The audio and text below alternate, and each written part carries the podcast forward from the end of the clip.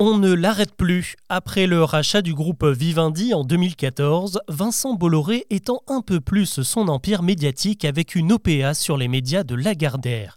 Parmi eux, le journal du dimanche, le JDD, dont l'immense majorité des journalistes est désormais en grève pour protester contre la nomination de Geoffroy Lejeune à la tête de la rédaction. Pourquoi ça pose problème? Eh bien parce que l'ancien superviseur de Valeurs Actuelles est bien connu pour ses positions très à droite ou encore pour la propagation de fake news orienté vers les opinions de personnalités comme Éric Zemmour et Marine Le Pen. Et puis surtout, les journalistes du JDD craignent de subir le même sort que leurs confrères et consoeurs des autres médias détenus par Vincent Bolloré, un contrôle total de la ligne éditoriale et une perte d'indépendance. Car si le milliardaire se défend de toute ingérence, on est obligé de voir qu'une certaine méthode s'applique depuis sa prise de contrôle de Canal+ en 2015. À l'époque, un documentaire accablant sur le Crédit Mutuel, la banque dirigée par un proche de Bolloré, est déprogrammée de la grille. L'émission spéciale investigation censée le diffuser proteste. Quelques mois plus tard, c'est elle qui disparaît des écrans. Suivent la suppression du zapping après 27 ans d'existence et des guignols pour abus de dérision, puis en 2020 le licenciement de l'humoriste Sébastien Toen et de tous ses soutiens pour un sketch parodique sur Pascal Pro, l'autre star de la chaîne du groupe iTélé devenue CNews.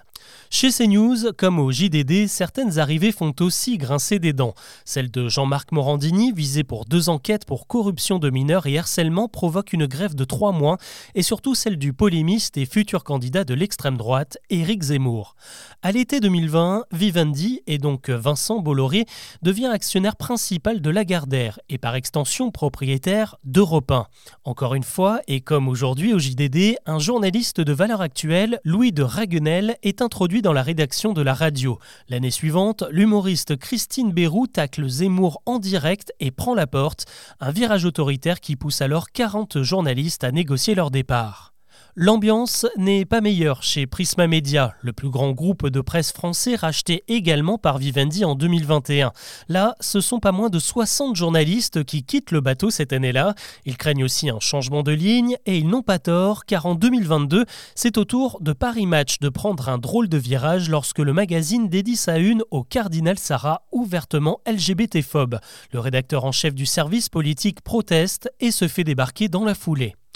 Aujourd'hui, c'est donc un nouveau bras de fer qui s'engage avec le JDD avec la grève de défiance des journalistes. Pas sûr que cela inquiète beaucoup Vincent Bolloré qui disait encore il y a peu de temps Les journalistes, c'est comme la mer, quand une vague part, une autre revient.